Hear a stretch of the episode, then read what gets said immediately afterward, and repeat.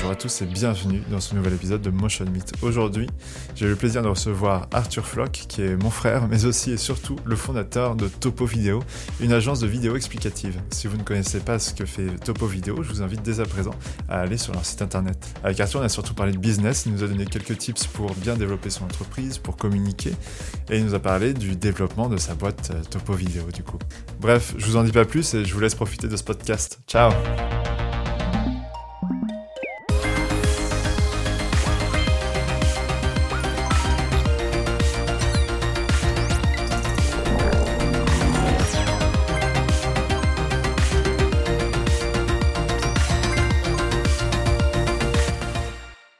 salut Arthur, comment ça va Salut Paul, ça va très bien. Ouais, bah, ça me fait ultra plaisir de t'avoir. Moi, je voulais t'avoir dès le début parce que euh, j'ai eu un moment où je t'ai appelé, j'avais paniqué parce que j'avais aucun invité, j'avais des gens qui voulaient pas participer.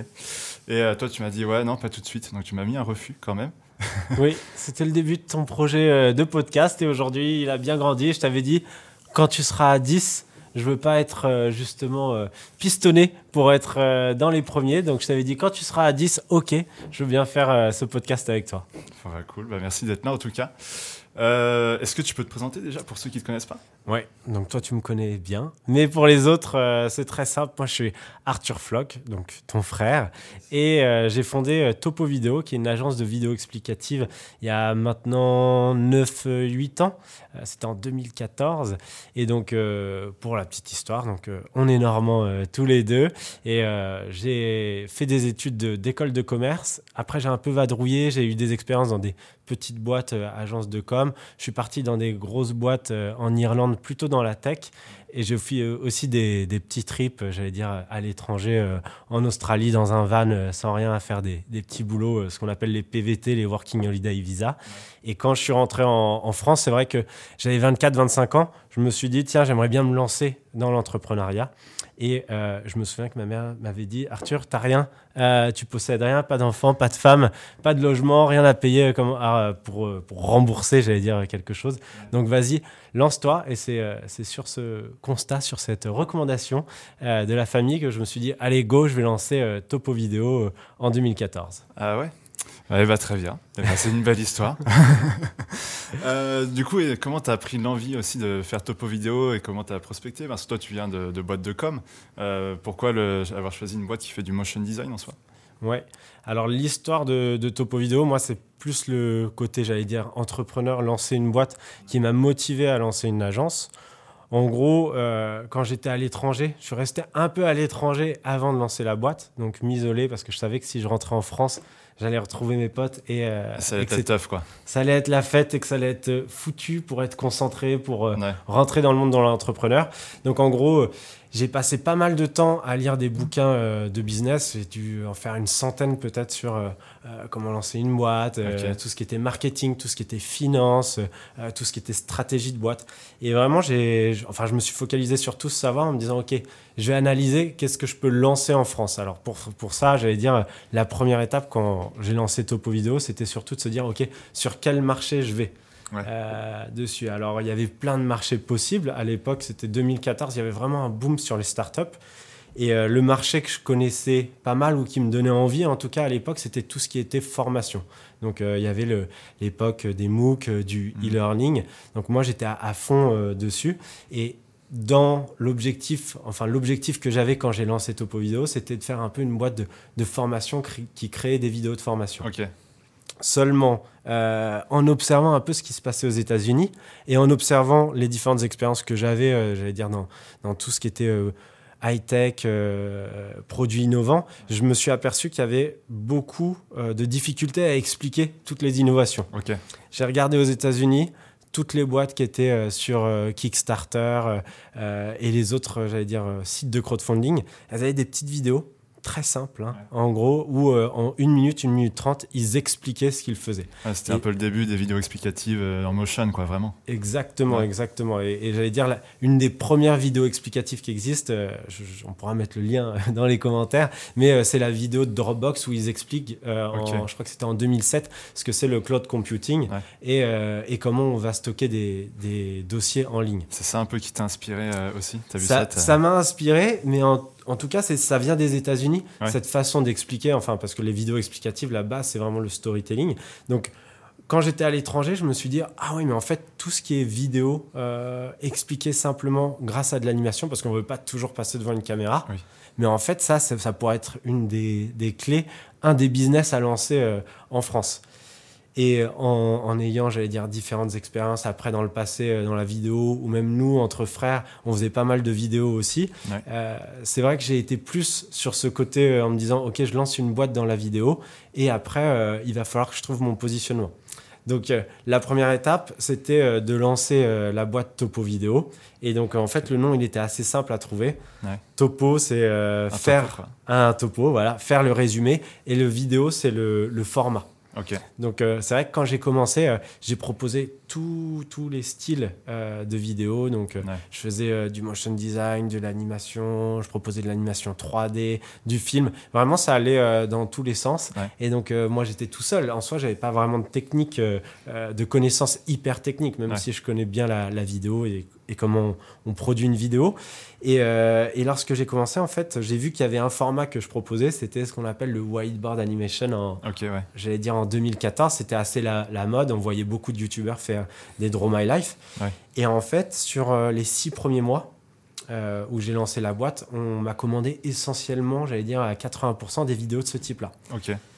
Toute ma marque, en fait, je l'ai changée à ce moment-là et j'ai dit, OK, en fait, Topo Vidéo, c'est l'expert de la vidéo dessinée. Ouais. Et donc là, en gros, j'allais dire, c'est la deuxième phase un peu d'une startup. La première, euh, euh, j'allais dire, d'une boîte, c'est de trouver son marché, son positionnement. La deuxième, c'est une fois qu'on l'a trouvé, bah, de rester dessus. Et là, en gros, nous, on a décidé d'être la référence dans euh, la vidéo explicative dessinée. Donc durant plusieurs années, on a travaillé à fond sur ce, sur ce positionnement et après il y a encore différentes phases qui est, euh, j'allais dire, je vais pas trop m'éterniser dessus, Ouais. mais la deuxième phase c'est une fois que tu as ton positionnement, tu le renforces et, euh, et les clients ils te voient comme référence sur ça. Ouais. Donc c'est grâce à, à ce positionnement là sur les trois ou quatre prochaines, euh, enfin trois ou quatre premières années qu'on a peut-être eu 300, 350 clients en ayant Différent. euh, différent en ayant un seul positionnement qui est l'expert de la vidéo explicative. Et une fois qu'on a eu ce positionnement, on a ouvert. On a ouvert. En fait, finalement, euh, le début, j'avais une offre très large. Ouais. J'ai réduit parce que je me suis dit, en fait, on me commande que ça. Ça m'a permis d'obtenir beaucoup plus de clients. Et finalement, euh, au bout de 4-5 ans, j'ai réouvert le, le panel d'offres qu'on avait pour refaire du motion design et du film. Ouais. La vidéo dessinée, la main, on la voit quand même beaucoup moins. Certains clients veulent, la veulent parce qu'il y a un concept C'est derrière. la touche, quoi. C'est C'est la- à faire. Exactement, c'était la touche qu'on avait. Et puis, il y a, il y a des concepts où ça colle bien la main euh, euh, qui dessine. Mhm. Maintenant, c'est, j'allais dire, peut-être 20% de nos projets ou 10% de nos projets à peu près. Mais on est plus sur du motion design, du film ou de l'animation. Et donc, voilà, ce que je disais, c'est on, on élargit, une fois qu'on a une bonne base de clients, Ouais. on élargit euh, son offre. Et là, on peut travailler sur, sur comment? Sur plusieurs euh, services auprès des clients qu'on a. Ça, c'est assez intéressant pour Ouais. avoir de la récurrence, on va dire, en termes de, de vente. Et l'étape où on est aujourd'hui et euh, où je pense que ça va être les prochaines années, c'est continuer à innover. Innover, innover. Donc, euh, nous, on est une agence. Aujourd'hui, on est euh, euh, 10 personnes. Donc, on doit avoir un peu plus de 450, 500 clients. On a dû faire 1000, 1500 projets vidéo avec ces clients-là où il y, a de la il y a pas mal de récurrence. Maintenant, en gros, eux, ce qu'ils attendent, c'est de l'innovation. Donc, euh, sur ça, il faut trouver comment innover, qu'est-ce que, quelles sont les nouvelles tendances, Ouais. comment est-ce qu'on peut satisfaire leurs besoins, quelles sont leurs problématiques? Et donc, ça, c'est le, le parcours, j'allais dire, euh, de l'entrepreneur. Quand on, on arrive au stade zéro, trouver son positionnement, le, le renforcer, élargir justement son offre pour avoir de la récurrence auprès de ses clients et continuer à innover. Voilà. Comme ça, tu as le schéma euh, de la Ouais, création ouais. d'une agence. Et en ce moment, du coup, c'est quoi les prochaines étapes? C'est quoi l'innovation pour toi euh, maintenant? C'est TikTok, c'est euh, les formats verticaux, c'est tout ça? Alors, les innovations, il y a quelque chose qui est important, c'est que c'est vrai que quand j'ai créé Topo Vidéo, Ouais. on était sur de la vidéo explicative euh, en dessin. On a élargi pour être euh, sur d'autres formats. Maintenant, Topo Vidéo, ce qui est sûr, c'est que je ferai jamais euh, de site internet. Ouais. Je ferai jamais de stratégie de communication. On, on sera toujours Dans le vidéo. côté topo qui, euh, qui doit aider les clients à expliquer simplement un message, une information ou faire de la formation. Ouais. Et le vidéo, c'est le style. Alors sur les, les nouveaux formats, c'est vrai qu'ils existent. De plus en plus, ce qu'on voit, c'est euh, euh, tout ce qui est euh, vidéo snack content. Donc ça va être des vidéos sur les réseaux sociaux. Mm. C'est vrai qu'aujourd'hui, avant, on nous commandait une vidéo, on était en, en format 16-9 et c'était très ouais. bien. Et aujourd'hui, je pense que toi, tu le vois pareil quand tu as des projets. Ouais. On est obligé de développer, euh, on se dit, OK, on a fini le projet, mais en fait, on l'a pas fini. Il faut faire les sous-titres, il faut faire euh, toutes les déclinaisons dans tous les formats différents si c'est lié à de la communication externe. Donc c'est devenu euh, beaucoup plus complexe, mais en gros, j'allais dire, les innovations, c'est regarder les tendances, essayer de proposer des nouvelles choses aux clients, les embarquer. Et sur ça, il faut vraiment avoir la confiance des clients. Et ce qui est pas mal, j'allais dire, au bout de 8-9 ans, c'est que les clients nous font confiance. Et Ouais. donc, on peut leur proposer des nouvelles choses, des nouvelles aventures euh, ou des nouvelles pistes créatives. Donc, c'est assez sympa euh, dessus. Oui, c'est ça. Une fois que tu as réussi à, par- enfin, à passer peut-être 5 ans, voire bah, maintenant euh, 10 ans, euh, c'est vrai que, les clients te font plus confiance sur les Ouais. choses que tu proposes, même si c'est quelque chose de nouveau. Ils savent que bah, maintenant tu es devenu presque un expert dans la vidéo, quoi, dans ce que tu fais. Et du coup, si tu proposes, je sais pas, demain un truc full 3D euh, en hologramme, euh, je sais pas quoi, bon, j'invente, hein, Ouais. euh, bah, les clients ils vont te faire, bah, ok, il va savoir qui aller chercher pour faire ça, etc. Quoi. Exactement. Et, et sur ça, là aussi, j'allais dire un positionnement à avoir, c'est qu'on peut pas tout faire. Ouais. C'est-à-dire que nous, par exemple, la 3D, on, on a mis un trait Tu dessus. de côté. trop compliqué. Le motion design pour de la pub TV, TV trop compliqué aussi pour Ouais. nous euh, à faire. On préfère dire voilà, Topo Vidéo, c'est une agence qui produit des vidéos explicatives. L'objectif, c'est de faire comprendre votre message. Alors ouais, on peut faire des, des- des belles vidéos style Pixar ou autre, mais ça, c'est pas notre métier, c'est pas notre positionnement. Ouais. On pourrait faire des vidéos à 30, 100 000 euros, euh, euh, par exemple, mais c'est pas du tout notre positionnement. Et donc, une fois qu'on connaît son positionnement, on sait qu'il y a des dossiers sur lesquels on, on va y répondre. Ouais. Et on se dit, OK, c'est pour nous euh, dessus. Donc, euh, c'est important de savoir qui on est euh, comme agence, ce qu'on veut Ouais. faire pour avoir une identité forte et se dire, OK, je réponds à ça. Et c'est vrai qu'il y a des dossiers, je me dis, ah ouais, c'est super intéressant. Mais en fait, je vais perdre du temps à essayer de redévelopper quelque chose, des process et, et Mhm. tout, pour essayer d'y répondre. Donc moi, mon, j'allais dire, si, si j'ai un conseil à donner, c'est il faut trouver son identité, ce qu'on Ouais. aime faire et son positionnement pour être le meilleur dans ce positionnement-là vis-à-vis des clients. Donc le mot-clé, positionnement. Positionnement, exactement. Et, euh, et voilà, et je trouve que c'est beaucoup plus simple tous les jours. On se pose moins de questions, on accepte moins de projets et, et on les connaît tous, des projets qui peuvent avoir 10 ou 15 allers-retours. Mais une Ouais. fois qu'on est qu'on maîtrise vraiment ce qu'on fait, c'est sympa euh, de se dire, OK, le client, il est en confiance et il travaille souvent avec nous. Ok. Est-ce que euh, ça te dit, avant de passer aux autres questions, de passer à autre chose? C'est un truc que tu connais un petit peu. C'est euh, le double expresso. Le double expresso, c'est un format un peu comme. euh, c'est- je te pose deux, euh, deux questions. En fait, tu as deux choix de réponse et Ouais. tu me dis euh, celle que tu préfères. Ok. Ça marche. Bon, bah, c'est parti pour le double expresso alors. Euh, T'es plutôt thé ou café? Café. Café Mac ou Même s'il Ah, faudrait que je prenne du thé, puisque voilà, trop de café, c'est pas bon non plus. C'est pas bon non plus, bah ouais, pour la santé, faut faire attention. Ouais. Euh, Mac ou PC Bah, Mac. Mac à fond. Ouais. Solo ou en équipe? En, en équipe, j'allais dire, euh, en Solo, travaillant en- dans une agence, et vu que je suis pas la personne la plus technique, et bah, c'est indispensable pour moi d'être en équipe. Euh, Penser ou agir? Euh, avant, j'étais beaucoup à agir euh, sur les cinq prochaines années, euh, cinq euh, premières années de topo vidéo. Ouais. Maintenant, c'est vrai que je suis plus euh, en train de penser, puisqu'on a quand même euh, il y a 10 personnes euh, chez Topo, donc il faut réfléchir vraiment dans chaque stratégie qu'on fait. Donc ça te permet aussi de penser un peu plus à ce que tu vas faire. Quoi. Exactement. Euh, LinkedIn ou TikTok? Euh, TikTok. TikTok. Mes collaborateurs savent et ils savent que ce n'est pas pour moi. Euh, je vais être plutôt LinkedIn. LinkedIn, euh, vidéo avec ou sans sous-titres Euh, vidéo avec sous-titres. Avec sous-titres. bien sûr. Du Ouais. coup, on va sous-titrer, c'est une heure de vidéo. Exactement, je te laisserai faire. Euh, Pré-prod ou post-prod Euh, bah, moi, je vais être plus pré-prod, c'est-à-dire si on s'organise bien, et bah, après, euh, les choses sont plus simples. Normalement, t'as pas à mettre les mains dans le cambouis. Euh, Exactement. toi, t'es intervenu avant. Euh, motion ou vidéo filmée? Motion design, on, a, on en a discuté, j'allais dire, euh, ce, ce midi, où c'est vrai que c'est euh, beaucoup plus simple en termes de création, d'organisation, même Ouais. d'aller-retour. Donc moi, je suis plus à l'aise, et en plus, tu peux travailler d'où tu veux. Si euh, voilà, tu es dans un format, un poste freelance, c'est assez sympa. euh. Ouais, c'est clair. Euh, topo ou vidéo? J'allais dire que c'est le topo la clé chez moi, puisque Ouais. le vidéo pour moi c'est un, un format. Alors je dis pas que demain je lancerai euh, topo image ou, topo podcast, ça je te le laisserai. Top podcast. Exactement. Mais euh, je vais être plutôt sur le topo, c'est l'art d'expliquer les choses simplement. Ok. Et Mbappé ou CR7 Mbappé, il est passé au-dessus, même s'il y a quelques années c'était CR7. même Mbappé, avec ce qu'il fait maintenant, il est toujours au-dessus. Oui, toujours. Mais ils ont tous les deux le 7 en commun, donc c'est bon. ok, c'est bon, on a fini avec le double, le double expresso, pardon. du coup, ça fait bientôt 10 ans que bah, tu as commencé Topo Vidéo.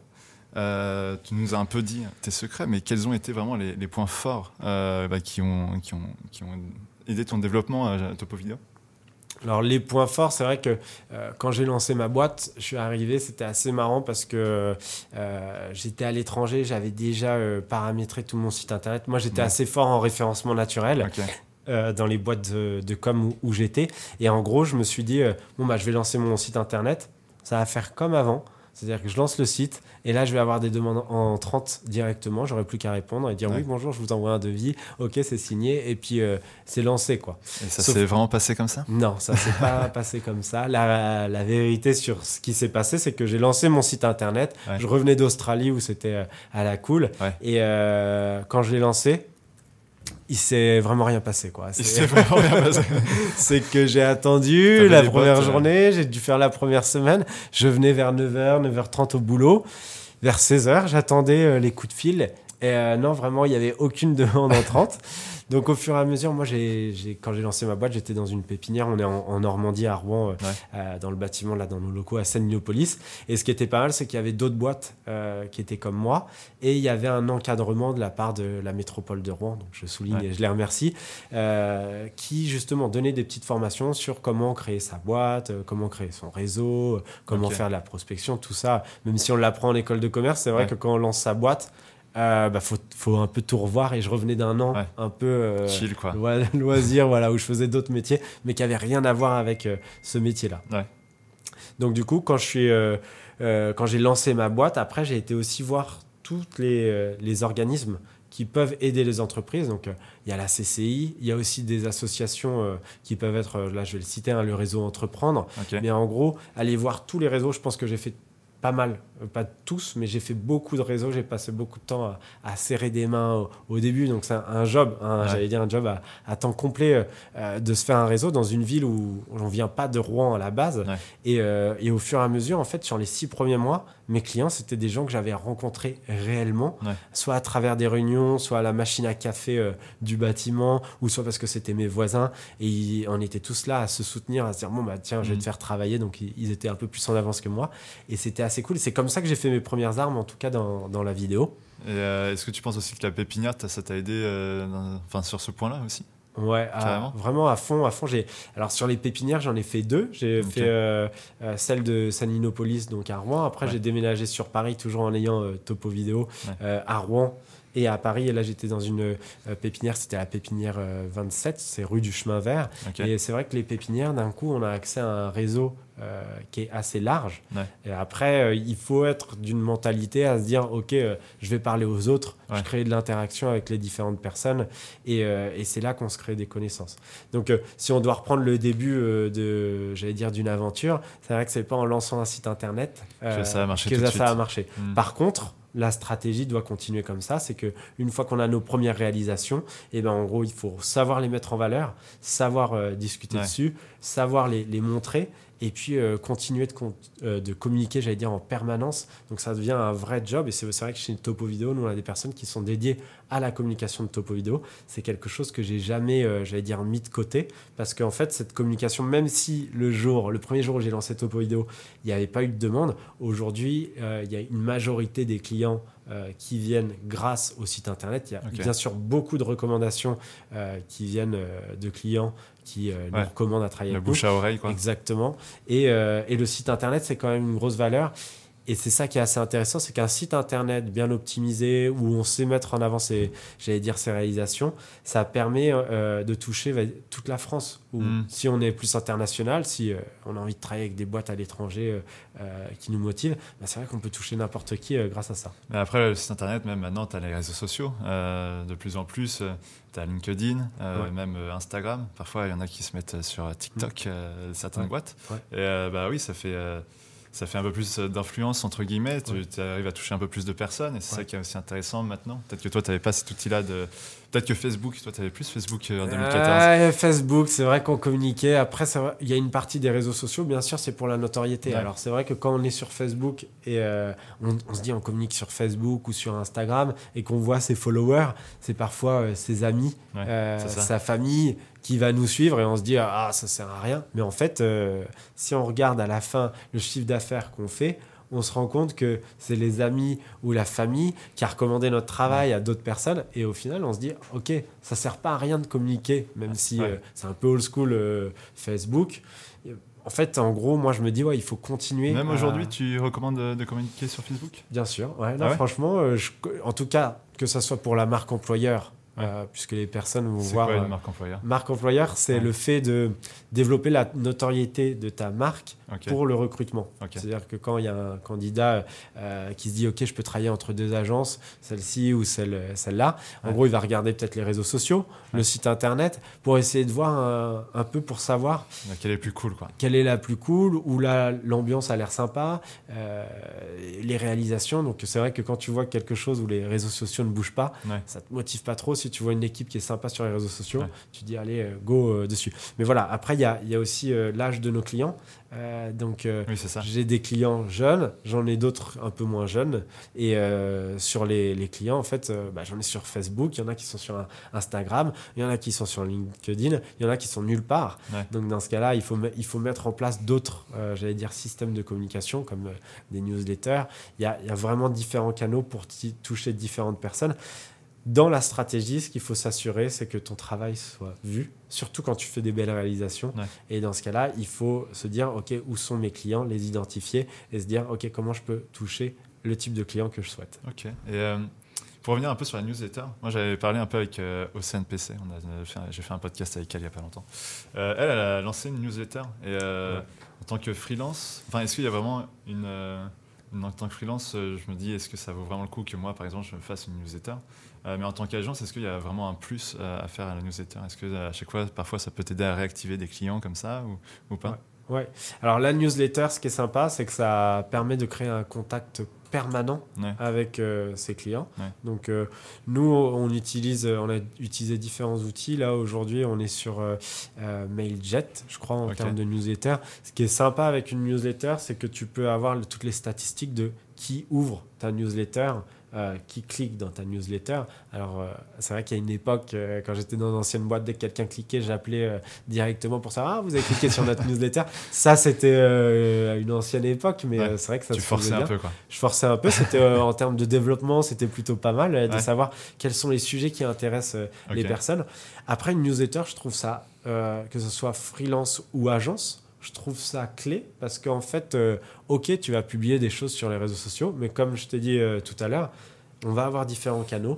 Euh, tu n'es pas sûr que ton client qui travaille dans le domaine de la santé ou dans, j'allais dire, dans les banques, assurances, nous c'est certains de nos clients, mais soit sur les mêmes réseaux sociaux et suivent, surtout te suivent toi directement. En tout cas, te suivent, suivent une agence directement. Donc c'est pour ça que les newsletters, c'est quelque chose de clé. Et dans les statistiques, on le voit, hein. les gens cliquent, reviennent, et des fois ils font même des replies euh, sur des newsletters ah, qu'on a envoyés, et ils font des transferts où, ils font des répondre directement à, et tu vois que c'est une newsletter qui date d'il y a six mois, et ils disent, au fait, ouais, j'ai adoré cette newsletter, ah, euh, j'ai envie de faire le même format que tu as montré dans la newsletter, et du coup, c'est là où tu dis, ouais, c'est hyper intéressant. Mais même pour les, j'allais dire, les freelances, donc nous on travaille avec beaucoup de freelances, pour moi, euh, c'est vrai que si tu m'envoies jamais de nouvelles, euh, bah, je vais pas savoir les nouvelles choses que tu sais faire, euh, tes compétences si elles ont évolué ou pas.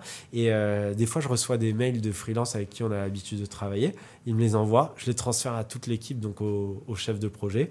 Et ensuite, eux, ils regardent, et même euh, sur la partie commerciale, et ils le regardent ils disent ah, Ok, c'est top, il fait des trucs super bien. Oui, ça me, ça me, dirait bien de le prendre pour un de mes projets, je pense à lui. Donc, ça permet de faire en sorte que les personnes continuellement tout au long de l'année euh, en tête. Ouais, ouais peut-être qu'en free, tu as moins de projets qui sortent que quand tu es en agence. Du coup, c'est peut-être pas. Toi, tu en fais peut-être une fois par mois hein, de, de newsletter. Exactement. Peut-être qu'un freelance, ça va peut-être juste être euh, tous les bah, six mois. exactement. Tous les trimestres, tous les six mois. Pensez euh, les deux, les, j'allais dire les moments les plus importants, c'est surtout euh, fin d'année. N'hésitez pas à envoyer des, des, joyeuses fêtes aux personnes. Et début d'année, faites toujours un petit mail de bonne année avec toutes vos réalisations. Ça fait plaisir. Mais aussi, j'allais les dire en juin, même si voilà, on se dit en juin tu fêtes pas le milieu d'année, quoi. Tu dis pas joyeuse mi-année. Mais en gros, l'idée, c'est euh, de se dire, OK, je renvoie un petit mail de rappel. Il y a la rentrée qui arrive. Je montre que je suis là. Et aussi, mm. euh, le côté important, j'allais dire quand on est free, puisque nous, on le voit en termes d'agence, c'est que l'été, euh, bah, c'est compliqué des fois de, gérer toutes les productions et on a besoin de free qui sont disponibles. Donc si jamais il y a des free qui sont dispo et qui disent ah ben moi cette année je vais plutôt partir en septembre, Bon, c'est top, on est trop content de recevoir un petit mail pour dire regardez mes dernières réalisations et je suis dispo cet été et là on se dit ah yes. Ah nice, ok. Ok, je vois. Et d'ailleurs, je voulais le rappeler pour ceux qui nous regardent, euh, Motion Café a aussi sa newsletter. Donc si vous voulez vous abonner, bah, vous pouvez. Tu t'es abonné toi à la newsletter de Motion Café? Je vais m'abonner euh, dès demain. Ok. Voilà. Tu peux le faire juste après pour ton portable. Exactement. Euh, non, et du coup, là, pour ton développement, était au site internet, à la pépinière. Est-ce qu'il y a eu des trucs après? Qui t'ont permis de développer encore plus ou pas? Sur les. Euh, après le serrage de main, tout ça euh, Ouais, après le serrage de main, après les. J'allais dire, le plus important, c'est de faire du bon travail. une fois que tu fais du bon travail, bah, souvent, tu as de la récurrence de la part de ton client, mais tu as aussi des recommandations. Ok. Et donc, ce qui est assez intéressant, c'est que au bout de 10 ans, mhm. bah, en fait, surtout si tu travailles avec des agences de com à, à Paris ou des, des j'allais dire, des clients dans la santé, en fait, les gens changent de boîte euh, au fur et à mesure, ce qui est normal hein, dessus, mais ils changent de boîte, mais ils gardent leur prestat, et donc tu vas dans, des nouvelles boîtes. C'est vrai qu'au début, euh, quand je recevais un mail de quelqu'un qui me disait euh, Bonjour, je quitte mes fonctions, c'est XXX qui mm. va me remplacer au début, je disais ah non, je m'entendais trop bien avec cette personne. Et, et aujourd'hui, je suis plus en mode ah, c'est pas mal. C'est pas mal parce que j'ai une nouvelle personne, on va pouvoir refaire des nouveaux projets, un peu différents si ça se trouve avec ce client. Mais lui, il part dans une autre boîte et si ça se trouve, bah, il va, enfin, si le feeling s'est bien passé, normalement, c'est le cas à chaque fois. Euh, mais en gros, ça va me faire un nouveau client euh, dessus. Donc, euh, j'allais dire ce côté recommandation, toujours faire du bon travail, être carré, livrer à temps, s'assurer que le client est content à la fin, ça, le bouche à oreille se crée, la récurrence, c'est le plus important. J'allais dire, au bout de 400, 500 clients, tu es quand même tu as quand même une quantité de clients suffisante hmm. pour te dire, OK, je peux travailler très bien euh, tous les ans euh, dans une agence de 10 personnes, c'est plutôt sympa. En tant que freelance, ça dépend, j'allais dire, là, il y a plus de liberté et, et du coup, c'est ça qui est aussi sympa. Mais on ne peut pas avoir autant de clients, euh, sauf si on ne dort pas ou si on double ses heures ou si jamais tu as le truc magique de Hermione qui te permet de remonter dans le temps. Ouais. Mais voilà, en gros, euh, il faut choisir ses clients, je pense, en tant que freelance et choisir les bons avec qui on s'entend bien. Oui, c'est ça. Après, euh, oui, c'est choisir ses clients, choisir ses projets. Parfois, tu as des projets, bah, peut-être qui vont pas très bien payer, mais qui vont te permettre d'aller autre part. Et, et justement, euh, après, ça va t'apporter encore d'autres clients plus tard. Quoi. Donc, il faut voir plus les projets aussi sur le long terme, qu'est-ce que ça t'apporte, etc. Ouais. Mais ça, on a déjà échangé plusieurs fois ensemble. C'est vrai que quand tu t'es lancé, tu prenais beaucoup de choses. De projets. Je pense que tu dormais pas beaucoup. Non. Et donc, euh, c'est vrai qu'on s'était dit, ouais, il faut peut-être ralentir, en prendre moins, mais prendre des projets que, que tu aimes bien. Il euh, y a les projets que tu aimes bien et il y a les projets aussi qui payent bien et qui te permettent en tout cas euh, de faire des choses où tu dis, ah ouais, c'est pour ça que je me suis lancé en tant que freelance. Mais surtout, le conseil, c'était ne pas trop en faire parce que voilà, il y, a un moment, ça sert à rien de courir après l'argent et on fera rien avec tout ça. Non, c'est sûr, il faut savoir se reposer et prendre des vacances parfois, ça fait du bien. Ça fait du bien de s'aérer la tête, quoi. Et euh, est-ce que tu avais quelque chose à rajouter par rapport à ça encore ou... Sur le, les phases de développement ou comment, comment on s'est développé?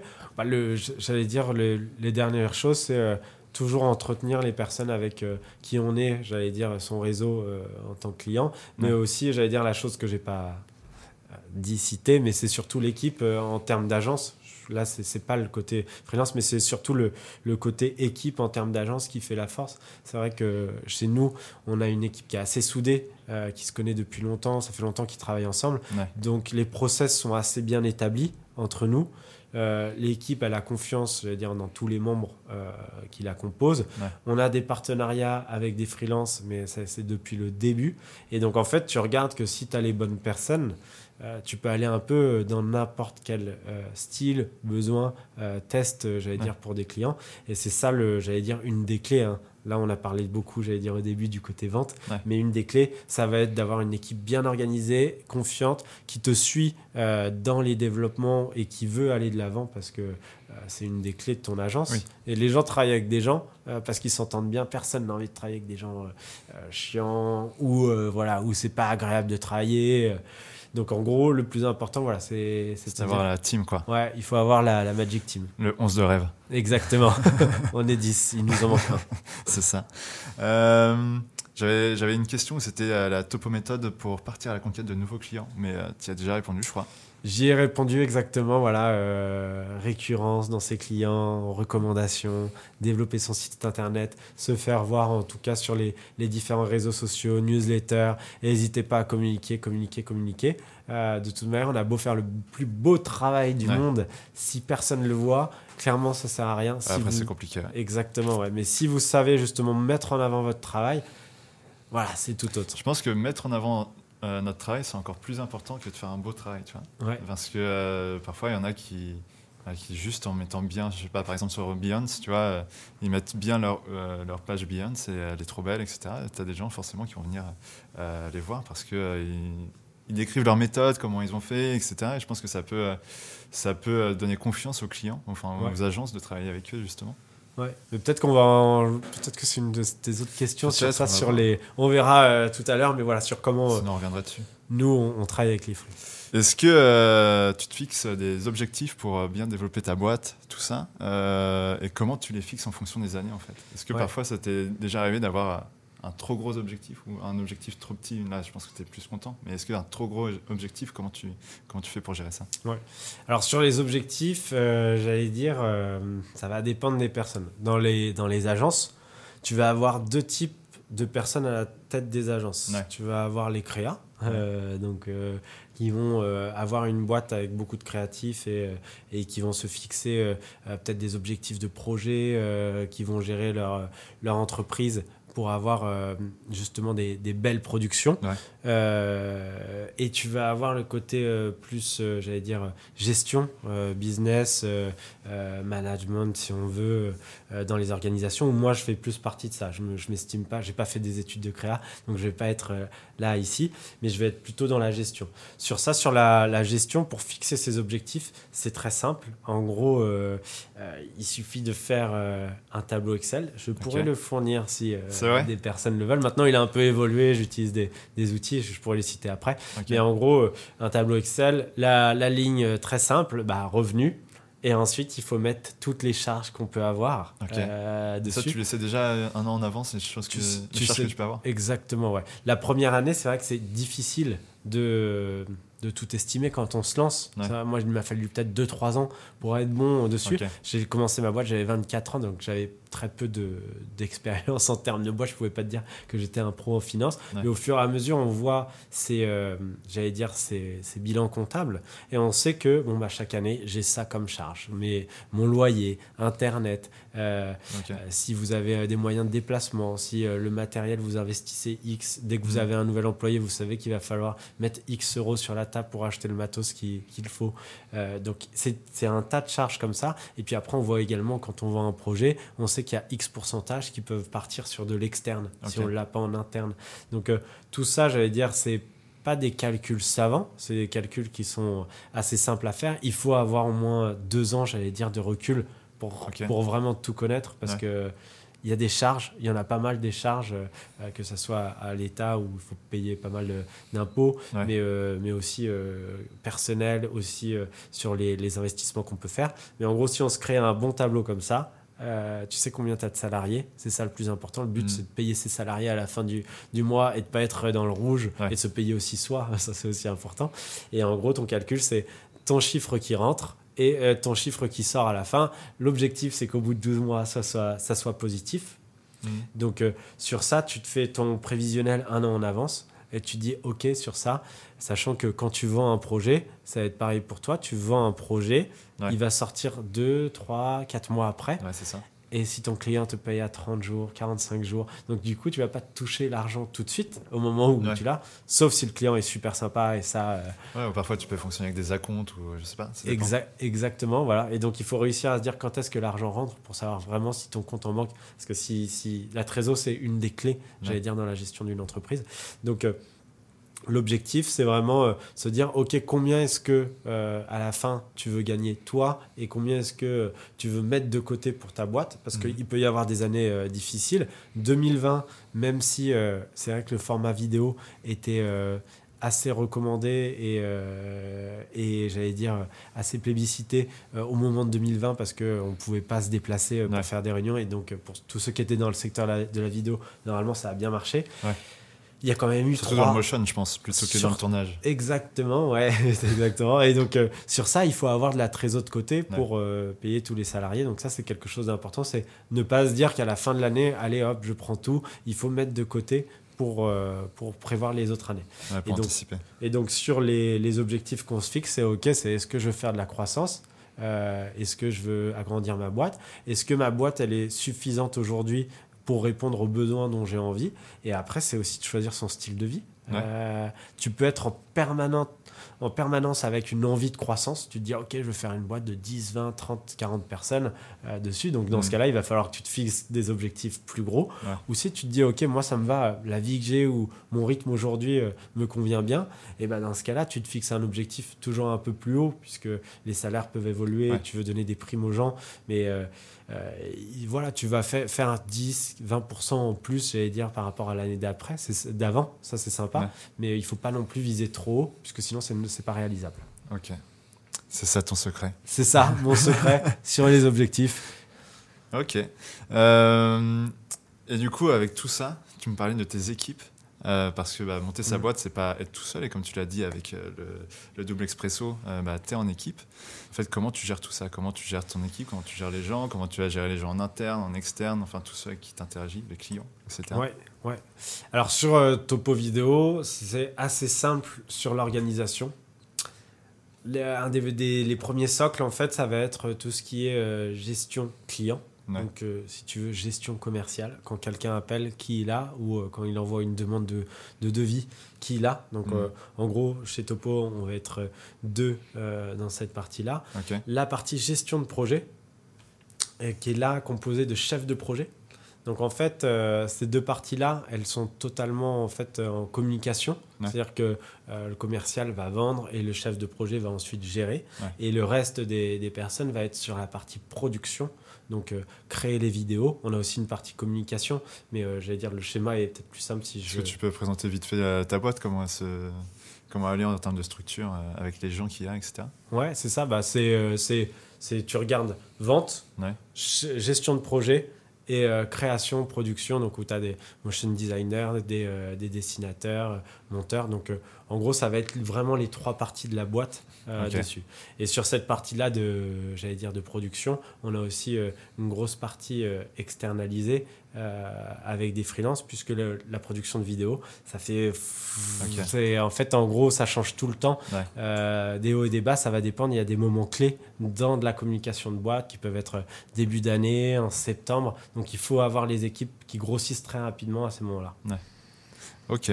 Et du coup, toi, comment tu gères ton équipe euh, Est-ce que euh, toi, tu interviens à chaque fois, tu interviens partout ou maintenant tu lâches prise? mmh, Ouais, non, bah, j'allais dire aujourd'hui, je suis plus sur la partie commerciale. Euh, donc, j'ai mes clients avec qui je travaille. Mais j'ai une autre personne aussi qui est sur cette partie commerciale qui a ses clients. Et en fait, on se répartit les, le portefeuille de clients de Topo Vidéo. Et ensuite, ça passe au chef de projet. Et sur cette partie, j'avoue que c'est là où j'ai gagné beaucoup de temps. C'est quand j'ai décidé d'arrêter de vendre et de gérer des projets à la fois. Puisque quand on est au début, on doit vendre, mm. gérer des projets. Et en soi, en gros, il y a plus de, y a plus, tu vois plus le jour. Enfin, tu fais que bosser euh, tout le temps, puisque la, la, journée tu vends et la nuit tu produis, ou tu gères ceux qui vont produire euh, euh, tes vidéos.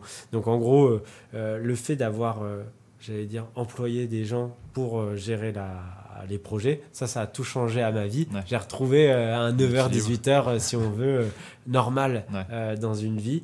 Et, euh, et ça, ça a été une des clés. Et sur la gestion de projet, c'est vrai ce qui est sympa euh, dessus, et c'est ce que je conseillerais euh, si j'ai des gens qui sont au profil euh, vente comme moi, c'est de prendre des chefs de projet parce que ça permet vraiment de sous-traiter et de garder la qualité des, des projets. Le but, c'est Mhm. que les, les- tes clients ils aient un travail de qualité à la fin. Donc ça, c'était pas mal. Et puis sur le côté, euh, j'allais dire, agence, euh, côté production, en gros, c'est vrai qu'il faut avoir une petite équipe euh, dessus. Moi, mon, mon- en tout cas, mon envie, mon ambition, c'est pas de monter à 20, 30, 40 collaborateurs. Ouais. Le fait d'avoir une petite équipe, c'est s'il y a un moment un peu plus bas euh, dans l'année, et ben, tu as une équipe suffisante pour y Ouais. Et puis s'il y a un peu plus haut, et ben, dans ce cas-là, tu vas chercher des partenaires avec qui tu as l'habitude de travailler, qui veulent travailler à la mission en en leur Ouais. proposant des projets. Ok. Et euh, en parlant de projet, euh, tu peux nous expliquer un peu comment ça se passe de A à Z quand tu reçois le brief, comment ça se passe et après comment tu livres ta vidéo, comment euh, tu passes. je sais pas si c'est, est-ce que ça change beaucoup entre passer avec ton motion interne, est-ce que ton motion interne va faire quelque chose de différent qu'un motion externe ou des choses comme ça, je sais pas? Ouais, tout à fait. Alors, tu as plein de questions. Il y a là. trop de questions, mais comment un projet en soi se passe de A à Z bah, tu- chez Topo? Tu, tu me couperas. Euh, On te du, coupera, on te coupera. du coup, euh, si euh, justement quelque chose n'est pas clair et que tu veux aller un peu plus loin dans ce que je te dis. Donc, déjà, quand il y a un projet qui arrive, c'est demande entrante ou client qui a déjà eu l'habitude de, de travailler avec nous. Là, c'est le commercial qui va prendre en charge le projet. Son but à lui, c'est d'analyser tout le brief du client. Au bout, j'allais dire, de, de 10 ans, tu connais quand même euh, les briefs, tu Ouais. sais euh, quoi transmettre au chef de projet, Ouais. tu sais si euh, le client, c'est un peu trop vague ce qu'il t'explique, et Ouais. t'évites d'envoyer, j'allais dire, si on veut, une, une bouse au, au client, enfin au chef de projet, en lui disant, tiens, gère ton projet, vas-y. J'ai vendu ça euh, Ouais, X euh, milliers démerde, d'euros et ouais, après il se démerde. Non, en gros aujourd'hui c'est vrai que ce qui est pas mal sur la partie commerciale, dès qu'il y a une demande qui arrive, on le cadre, on connaît les informations, on a des modèles de brief Ouais. où par expérience on sait ce qu'il faut demander pour bien cadrer le projet. Ouais, c'est ça que je voulais demander. Est-ce que vous avez des modèles de brief Parfois, j'en qui, qui montrent, ouais, moi je pose telle ou telle question, etc. Même ils envoient une fiche directement au client pour qu'il Ouais. la remplisse. Alors sur ça on a un modèle de brief qui est téléchargeable sur notre euh, blog de Ouais. Topo Vidéo. Je mettrai l'adresse en dessous. Il y aura le petit lien là en description. Exactement. Et donc, on peut télécharger directement le brief. Alors, Ouais. même si on me l'envoie comme ça, en fait, je passe toujours p- par un coup de fil ou une visio pour bien comprendre ce que le client il a en tête. Parce que même si lui, il sait, euh, il a complété le, le- le brief, il y a le ressenti de ce qu'il veut. euh, il, il peut pas s'être exprimé, j'allais dire, parfaitement euh, dans ce qu'il veut par rapport à ton organisation d'agence. Donc, c'est hyper important de faire un échange, que ça Mhm. soit 30 minutes, une heure sur son besoin et de savoir vraiment c'est quoi lui ses attentes, tu Ouais. vois. Parce que le but c'est de répondre à ses attentes. Donc sur ça, euh, sur ça, ce qu'on fait, c'est qu'une fois qu'on a le brief, entretien, on cadre à fond, envoi de proposition. L'envoi de proposition peut se faire différemment. Donc euh, on peut envoyer très simplement un devis, si tu sais que, que c'est un devis très simple. Envoyer, j'allais dire, une description mail euh, en mode euh, euh, tout son projet. Toujours bien récapituler son projet. Ouais, surtout après, si tu renvoies euh, le résumé d'une, de, l'entretien. Quoi. Exactement, ça exactement. Avec, pareil, là, on a, on a des modèles. Quel est l'objectif du client? Qu'est-ce qu'il cible? Durée de la vidéo, style de la vidéo, les exemples, les références qu'il a envoyées. En fait, tout ça, il faut vraiment que ça soit carré et que ça soit validé avec le client. Puisque quand tu travailles à deux, entre le côté commercial et le côté gestion de projet, facilement un client peut te dire ah mais non mais j'avais vu avec euh, Ouais. le ton commercial il m'avait dit que c'est bon euh, que ça passait Ouais. et en fait nous c'est une des règles c'est de tout mettre à l'écrit si tu mets pas à l'écrit, euh, t'es Ça pas se perd, quoi. ça se perd, t'es pas sûr d'avoir de traces. Et quand on te redit deux mois après, ah mais oui, j'avais vu avec le commercial, en fait, tu es sûr que là, tu as toutes les preuves. Et là, dernièrement, c'est vrai que ce qu'on teste de plus en plus, c'est des, j'allais dire, des propositions vidéo. Euh, où quand on voit qu'il faut euh, être un peu plus clair qu'à l'écrit, et Ouais. ben en fait on enregistre euh, screencast plus webcam sur nous, Ok. on enregistre et on explique pendant euh, 30 minutes notre proposition et le client il voit, il se projette ou pas dessus. C'est pour ça que des fois on perd des projets vidéo. C'est pas grave d'en perdre, c'est que ça a pas collé au client. Ouais. Ou si ça a pas collé parce que c'est le style, hein, ça peut être le style qui a pas collé. Ça peut être également, euh, j'allais dire le euh, ta proposition qui était pas assez bonne et qu'il y avait quelqu'un en face de plus fort. Ouais. Et dans ce cas-là, Ou de moins cher. Ou de moins cher aussi, c'est possible. Après, le prix, c'est rarement. un- Enfin, je m'arrête pas trop. Bien sûr qu'il y a- il y, a des clients qui ont le prix en tête et, et dessus, mais c'est pas forcément le type de client pour nous, agence, qu'on va rechercher parce qu'une agence, tu as plus de frais Ouais. qu'un freelance qui travaille, donc euh, tu seras jamais compétitif en Ouais. termes de prix. Donc. euh, mais par contre, si tu es contre une autre agence et que tu perds, là, dans ce cas-là, il faut que tu réfléchisses à pourquoi tu as perdu. Si euh, les styles étaient un peu similaires, tu vois, Ouais. si c'est un concurrent proche euh, dessus. Et en, en gros, c'est de se dire, ok, tu, tu refais un entretien, t'écris pas. Moi, j'ai déjà vu des gens que j'ai refusé en tant que fournisseur qui m'écrivaient, euh, ah bah c'est dommage. Tu vois, en mode, euh, c'est dommage, vous manquez une- un beau prestataire, vous manquez un beau fournisseur. Ça, c'est la mauvaise façon de répondre à quelqu'un qui refuse de travailler avec toi. La bonne façon, c'est plutôt de dire, OK, est-ce qu'on peut échanger pour savoir pourquoi est-ce qu'on n'a pas été retenu Ouais. Donc, euh, sur ça, euh, l'idée, c'est de toujours s'améliorer. Si tu, si tu tombes, tu cherches pourquoi tu es tombé et tu cherches euh, comment est-ce que tu as amélioré. Apprendre de ses erreurs. apprendre de ses erreurs. Exactement. Voilà. Ok. Donc, ça, c'était une de tes questions. Après, il y avait d'autres. Ouais, ouais, mais je sais pas si j'ai- oublié euh, ce que c'était. C'était. euh, Ouais, est-ce que ton motion en interne, euh, il a des missions différentes de ton d'un motion en externe ou pas? Ouais. Alors sur le l'interne externe, en gros, on joue sur euh, des organisations différentes. Ouais. Mais je crois qu'on on va y, y venir. C'est le fait que en interne, tu contrôles les plannings. Ouais. Donc euh, tu peux savoir ce que tu mets. Si un client qui arrive demain et c'est- en plus c'est un client, j'allais dire fidèle, récurrent, qui dit Ah, Arthur, il faut vraiment que tu m'aides sur ça. Hmm. Dans ce cas-là, on va chercher à orienter les plannings avec le chef de projet et l'équipe de production pour le mettre, euh, euh, le caler dans nos plannings de production et se Ouais. dire, OK, c'est c'est en interne qu'il faut que ça soit produit parce qu'il faudra être ultra réactif. Ouais. Ensuite, en externe, euh, là, ça va dépendre de plein de choses. Quantité de, de projets euh, ou que nous, on peut prendre en interne ou pas. On se laisse toujours un peu de marge libre en interne. Et dans ce cas-là, on va chercher euh, en externe s'il y a un, un motion designer ou le Mhm. style, un graphiste ou motion designer, hein, mais le style peut correspondre au client.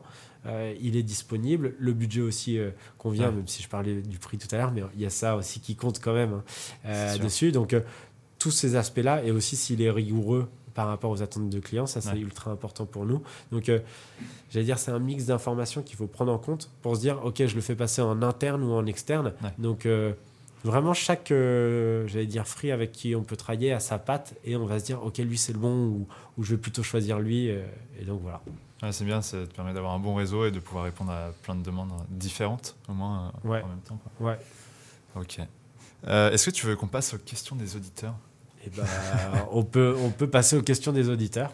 Euh, oui, parce qu'en fait, euh, juste avant euh, de faire un Motion Meet, un podcast euh, sur la page Instagram de Motion Meet, donc venez suivre Motion Meet sur Instagram, je pose une question pour savoir s'ils n'ont pas quelque chose à demander à l'invité. Aujourd'hui, c'était toi. J'avais pu orienter un peu le truc en disant qu'on allait parler un peu business avec toi. Du coup, j'ai Henri qui m'a demandé, enfin qui va demander, qui t'a demandé, pardon, euh, quels sont les outils que tu utilises toi pour, euh, premièrement pour la gestion de projet, par exemple? Ok, salut Henri. Salut, Donc euh, sur les outils qu'on utilise, c'est assez simple. Je suis pas trop, enfin même si j'adore les outils, ouais. Parce chaque fois, tu me parles d'un nouvel outil différent. Ouais, oui, c'est vrai, c'est vrai. Donc je peux pas dire, j'allais dire que c'est pas l'outil qui fait, c'est pas la raquette qui fait le joueur de tennis, Ouais. Mais c'est vrai que j'aime bien tester différentes raquettes Ouais. et j'en teste toujours des outils et euh, on reste quand même assez basique euh, sur l'organisation. Donc nous, on a développé, j'allais dire, notre propre outil de gestion de projet. En gros, c'est une plateforme où le client peut retrouver tous ses liens, euh, que ce soit sur le script, le storyboard, nos voix off, euh, l'animation, télécharger l'animation, télécharger l'animation avec les sous-titres, les différents, euh, j'allais dire, formats. Donc, on a créé cette plateforme-là, très simple pour nos clients, pour leur donner accès dessus. Donc, ça, c'est notre outil de développement perso. Et ensuite, les outils qu'on utilise, j'allais dire beaucoup la suite Goo- Google Suite. hein. Et finalement, Teams, je pense, Teams, Microsoft Office fait un peu pareil. Ouais. C'est des outils de collaboration qui sont assez simples. Mon constat, c'est euh, de ne pas faire trop euh, compliqué dans les outils. Il y a Oui. des fois où, genre, je te disais, ouais, Paul, tiens, je t'envoie un nouvel outil sur les storyboards, c'est trop bien, tu peux faire des animatiques, les, les clients peuvent faire des retours directs. Et en fait, c'est trop compliqué pour le client. Ouais. Donc, dans ce cas-là, euh, il faut trouver l'outil qui est adapté à ta cible. Il y a des fois, on change. On va aller sur Microsoft Office parce que le client préfère travailler avec des Word et pas avec le Google, euh, tu vois, partagé. Donc ça, c'est sympa quand il travaille avec nos outils, mais c'est pas toujours le... Bon, après ça, tu peux exporter en document euh, Exactement. Microsoft. Ouais, exactement. Donc après, tu as des outils, les, sur les plannings, on travaille avec euh, Instagant, que tu bah, as déjà vu des plannings Ouais. chez nous, en fait, qui permet de dire au client à quel moment on va avoir besoin de ses retours Ouais, euh, à tel instant. Donc ça, c'est hyper important, j'allais dire, en termes d'organisation. Et ensuite, on va avoir des... Enfin, c'est des petits outils. Moi, j'utilise personnellement Todoist à fond pour gérer toutes mes tâches avec euh, la méthode de, j'allais dire, Getting Things Done. euh, C'est quoi ça, cette méthode-là? Ah, je, je vous mettrai le livre. en- Paul vous mettra le livre en lien. Ouais. Mais en gros, c'est un système d'organisation qui t'assure de rien oublier dans, des, des- dans tes tâches euh, quotidiennes. Après, on va utiliser euh, la suite qui va être, euh, j'allais dire, Wistia. Euh, Wistia, c'est ce qui permet de faire des hébergements de vidéos pro. Ouais. Ou également frame.io, où là, euh, tu peux mettre tes retours de, de clients. Ouais, maintenant, en plus, euh, c'est lié avec Adobe, tout ça. Donc, Ouais. on peut directement exporter d'After Effects euh, pour mettre sur frame.io. Exactement. Et je crois que Dropbox vient de sortir également une bêta. ah oui, il euh, me semble aussi, ouais. Tu l'as vu aussi? Ouais. Ouais, Sur les retours de vidéos euh, directement euh, des clients sur ton fichier, à la seconde près, avec des petits outils pour marquer où c'est le détail que tu veux. T'es changer. plutôt Google Drive ou Dropbox? Google Drive, en fait, gestion client et Dropbox, gestion de la production, puisque c'est plus simple pour les, les fichiers lourds. Ouais. Dropbox, ça bug moins, je trouve que. Ok. Google pourquoi tu Drive. fais pas les deux en même temps? Je fais les Enfin, deux pourquoi, euh, pardon, pourquoi tu choisis pas que un seul euh, sur les deux? Parce que en gros, le, le Google Drive, il est pour euh, les chefs de projet. Ok. Ok, et mon Dropbox, il est pour la production. Pour, Et euh, en prod. J'ai séparé les, si on deux. veut, les deux départements. S'il y a une bêtise de fait sur Google Drive, Ah, tu sais. sais qui aller voir. Et sur Dropbox, on sait qui aller voir. Et donc, en gros, vraiment, je préférais euh, dissocier les deux. Ouais. La production, c'est tellement important. Si quelqu'un fait un delay sur un fichier et que tu sais, tu ouvres un fichier after et qu'il y a écrit 184 fichiers manquants. Ouais. Et ben en fait, Ça fait mal. voilà, ça fait mal. Et donc tu sais les personnes qui y ont accès euh, dessus. Donc Ouais. euh, je préfère vraiment limiter à fond, Euh, quitte à être un peu chiant euh, dans l'organisation, mais au moins c'est sécurisé euh, partout. Il y a des voilà. il y a Ah ouais, des- ça peut se comprendre. Ok. Et c'est quoi les outils que tu utilises pour créer? Enfin, que ton équipe utilise pour créer, du coup? C'est Ça- Adobe Ça va être euh, essentiellement euh, la suite Adobe. Après, euh, je n'irai pas Photoshop, trop Illustrator loin, ouais, trop After loin dans les, dans les détails. Mais c'est vrai qu'essentiellement la suite Adobe, c'est quelque chose qu'on utilise à fond Ouais. avec nos équipes. Après, je sais que chacun a ses petits outils Ouais. dessus. Ça, ils sont assez libres, j'allais dire, d'utiliser leurs propres outils Ouais. si ça fonctionne plus vite. Moi, ma- mon seul truc, c'est de se dire, ok, tout doit toujours être en ligne. Hmm. C'est-à-dire toujours à la fin de ta journée, tu dois mettre en ligne. Et deux, si t'arrive quelque chose, il y a une météorite qui tombe sur ta maison ou un truc comme ça, et là je serais euh, désolé pour la personne. Mais en gros, s'assurer que euh, quelqu'un d'autre peut reprendre le projet après. Ouais, tant que tu as ton fichier, t'es content. quoi. Exactement. C'est Ouais. pour ça que dès qu'on travaille avec des, des prestats en externe, on demande Ouais. toujours les fichiers sources pour se dire écoute, tu es en vacances, je veux pas euh, te déranger pendant tes vacances. Je reprends ton fichier, tac, tac, je fais la modification du, que le client souhaite et il a son résultat à temps. Ok, très bien. Euh, après, j'avais une question de Martin. Même j'en avais deux. Euh, et c'était est-ce que euh, toutes vos créations sont réalisées en interne? Je pense qu'il parle plus euh, au niveau des illustrations. Ouais. Ou est-ce que parfois ça vous arrive pour des projets d'aller chercher des images de stock, etc. Ouais. Alors chez Topo Vidéo, j'allais dire euh, 95%, peut-être 98% des, des réalisations sont réalisées à chaque fois sur mesure. Ouais. Donc euh, sur ça, on, on Si a un illustrateur, exactement, ouais, qui peut faire justement tout ce qui est illustration, graphisme pour le motion design. Ça c'est super sympa. Et euh, j'allais dire, sinon on travaille aussi avec beaucoup de freelance. Et là c'est assez euh, intéressant. Ouais. C'est pour le style. Ouais. C'est que directement en échangeant avec le client, on va savoir ce qu'il souhaite comme style. Et donc, on va aller chercher le freelance, euh, qui va correspondre dessus et euh, qui va correspondre au style souhaité. Et donc, euh, ça, c'est assez intéressant d'avoir quand même un panel de personnes avec qui tu peux euh, travailler. Mais euh, voilà, on n'est pas trop fan des banques d'images. On le fait quand le client, par exemple, il a déjà sa charte graphique ouais. et qu'il Et utilise vous allez déjà. piocher dedans. ouais. On va piocher dedans, mais sinon, généralement, tout est sur mesure. Ok. Euh, et après, c'était l'autre question, mais on y a un tout petit peu parlé tout à l'heure. C'était, euh, c'est quoi votre délai moyen pour, euh, pour un projet entre le Ouais. brief et la livraison?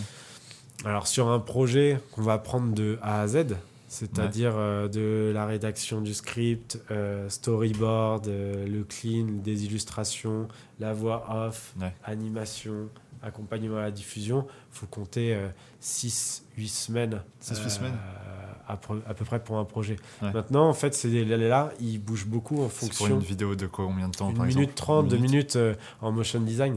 Ces délais-là vont beaucoup bouger en fonction de savoir si c'est un client qui est récurrent et du coup, le style, tu le connais déjà. Ouais. Et, euh, et le fait euh, d'avoir des validations en interne de la part du client Ouais. euh, ou pas. Et des fois, quand on travaille dans la santé ou dans les banques, les validations peuvent être assez longues. Ouais. Donc, si tu annonces 6-8 semaines au client et que finalement, tu vois qu'il y a des validations qui vont pas prendre 48 heures, mais une semaine de son côté, Ouais. et ben là, ton projet, il est beaucoup plus long. Donc, on essaye dès le début de se dire, OK, comment ça se passe les validations, vous, en interne? Il n'y a qu'une personne, ah, c'est cool euh, pour Tant les validations. S'il y en a plusieurs, tu sais que ça va prendre plus longtemps. Et c'est vrai qu'il y a des projets qu'on a refusés en termes de planning Ah ouais? Parce qu'on leur a dit, mais c'est pas possible de l'accepter de dire, on va vous livrer en 10 jours une vidéo alors que vous avez des validations en interne à, à donner. Et, euh, et on a bien fait, parce que sinon, un projet accepté avec des délais qui sont pas réalisables, c'est trop de Trop stress. court, pour, euh, euh, c'est pas ouais. possible quoi. Trop de stress pour le- toute l'agence. Ouais, ouais, ça peut se comprendre. Ça peut se comprendre. Ouais, moi, une fois, j'ai eu un cas, c'était. euh, euh, Il y avait toutes les, toute une équipe qui avait déjà validé le projet, et à la fin, il, leur, il le montre au boss final. Et le boss final, il fait Mais c'est pas du tout ça que je, je voulais voir. Du coup, j'avais déjà fini la vidéo, tout ça, et on me dit Bah, faut tout recommencer là. Donc là, après, t'es. En t'es 10 un peu jours. deg. Ouais, c'est ça, même pas. En même pas. 5 jours, puisque là-bas c'était 10. Non, ouais, même pas. Du coup, euh, ouais, parfois les process, il faut, bien, faut bien, bien les régler dès le début. Quoi. Ouais. Euh, ok, bah, c'était tout pour les questions euh, des auditeurs. Ça marche Merci très vous, bien. hein. Euh, et en interne, comment ça se passe À quel moment t'inclus t'inclus tes, tes personnes internes, enfin surtout dans la partie créa? Eux, ils arrivent au moment du brief. Est-ce que parfois ils peuvent donner leur avis sur comment ça va se passer pour telle vidéo Ou je verrais bien euh, ce style euh, euh, graphique ou ces, ces animations-là Ouais. Ou est-ce que c'est directement le chef de projet ou le commercial Ou est-ce que c'est le client qui vient Ouais. avec déjà un style défini en tête? Bah là, ouais, une réponse un peu, euh, j'allais dire, euh, vague. Chaque euh, projet est différent. Donc, du coup, ça a vraiment.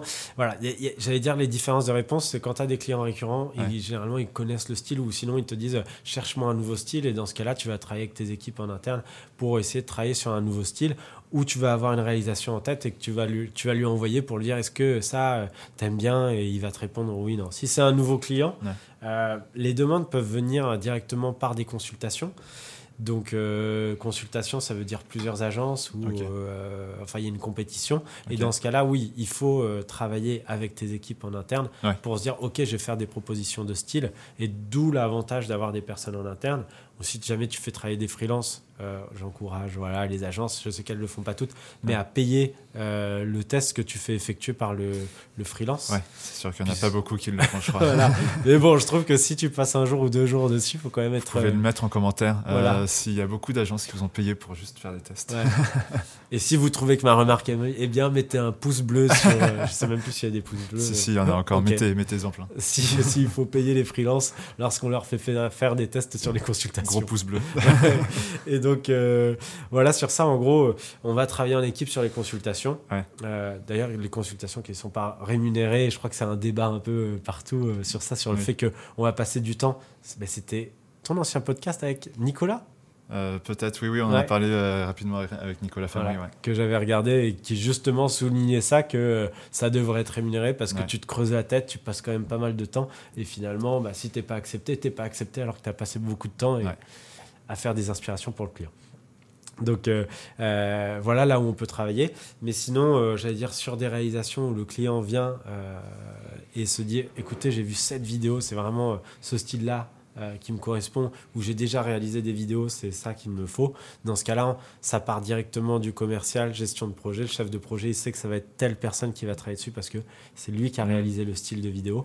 Donc, euh, on a quand même une grosse partie chez Topo Vidéo où les clients euh, savent déjà ce qu'ils veulent Ouais, ce qu'ils- en termes de rendu. Mais j'allais dire, ça, enfin, il y, a quand même une partie aussi où il y a de la création. Mais tu vas pouvoir proposer un style graphique, euh, leur envoyer peut-être des références, etc. Quoi. Exactement, exactement. Et ça, c'est le côté commercial, c'est d'essayer de cadrer au maximum avant d'envoyer. Parce que qu'il y a aussi euh, ce côté-là, c'est sur certains projets, tu vas euh, dire au. J'allais dire au. le client veut absolument ce style-là et c'est lié à un freelance type c'est de savoir si ce freelance-là, il est euh, disponible, si cet artiste est disponible là pour faire le projet. S'il ne l'est pas et que, tu signes le, que le client signe le devis et qu'il ne peut pas réaliser, et ben là, c'est un peu compliqué. C'est quoi C'est compliqué de lui dire mais non, c'est à peu près pareil. Non, ça ne fonctionne pas. Et des fois, il y a vraiment une patte qui est trop forte pour le, filer à quelqu'un d'autre. Ok. Et euh, moi, j'avais une question qui est venue là. Euh, c'est est-ce que au début, Topo Vidéo, c'était le tableau blanc, comme ça? Est-ce que depuis, Topo Vidéo a une patte à lui maintenant?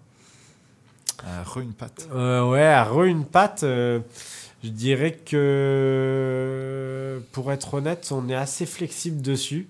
Donc, je dirais pas, ah oui, ça c'est topo vidéo, c'est la main qui dessine. Euh, ça, ça serait plutôt faux dessus. Sur la patte, ça va être plus le côté, lorsqu'on fait des vidéos explicatives, qui est notre cœur de métier quand même, c'est le côté storytelling. Que sur la rédaction, on a toujours un côté euh, où on va écrire hein, pour le, le, storytelling. Souvent, tu as le contexte, un petit problème euh, qu'il n'arrive pas à résoudre, un problème si on veut. Tu annonces la solution, tu donnes euh, l'explication de la solution, bénéfice, et puis le, ce qu'on appelle le call to action. Donc à la fin, l'action est effectuée. Cette patte-là, oui, c'est celle du, topo pour essayer de simplifier le, script, le, script, le message. Mm. Donc ça, c'est hyper intéressant, j'allais dire. Mais sur le format vidéo, je pourrais pas te dire, ah oui, nous, c'est toutes les vidéos avec tel et tel personnage. Si on travaille avec tellement d'artistes différents ou même euh, en interne, on est capable de faire tellement de styles différents qu'il n'y a pas la patte propre euh, topo. Ouais, parce que je vois, il y a des boîtes, euh, je sais pas si tu connais Hilo, c'est une, boîte de motion en Italie. Ok. eux, ils ont, enfin, quand tu vois un post, une vidéo d'autres, tu sais que c'est eux, parce que je sais pas, ils ont ces couleurs-là qu'ils utilisent ou ces formes-là à chaque fois qu'ils reviennent. Et du coup, je sais pas si les clients viennent vers eux pour cette patte-là ou, mm. ou pas. Ouais. Et ben le, le, le, constat que moi j'avais fait, c'est donc euh, sur la vidéo dessinée, c'est qu'au bout d'un moment, si tu as trop aussi ta patte, donc c'est sympa et tout, franchement, tu obtiens plein de clients avec euh, ta propre patte euh, dessus si les gens trouvent ça cool. Mm. Mais au bout d'un moment, et ben la récurrence se fait plus parce que les clients, ils l'ont déjà fait. Tu vois, ils ont dit, ah bah là, nous, on l'a déjà fait, on a déjà travaillé avec mm. cet artiste, c'est bon, on va pas le refaire dessus. Donc c'est aussi pour ça qu'on se diversifie à fond. Ça marche. Et euh, selon toi, pour ceux qui sont euh, peut-être dans le choix euh, entre freelance et je me relance dans une boîte, c'est quoi les avantages d'être en interne? À part les tickets resto Ticket resto et puis le forfait mobilité qui vient de sortir avec l'État. et les avantages, on va dire, en tant que. que enfin, d'aller dans une boîte plutôt que d'être freelance, J'allais dire, c'est surtout le côté, euh, enfin pour moi dans ma boîte, je trouve c'est le côté équipe. C'est que euh, tu travailles pas euh, seul chez toi si on veut, ou mais il y a des coworking, on en a parlé aussi juste avant le podcast, mais voilà, le coworking ça peut être sympa aussi, ça peut être une solution. Mais j'ai eu pas mal de candidatures de gens qui étaient freelance et qui disent bah non mais moi je préférais rejoindre une équipe euh, dessus. Donc ça c'est un des avantages. Le deuxième avantage c'est que tu as, un planning. Euh, si tu travailles de 9h à 18h tu fais de 9h à 18h et c'est pas mal. Quand tu pars en vacances bah tu regardes euh, enfin tes mails.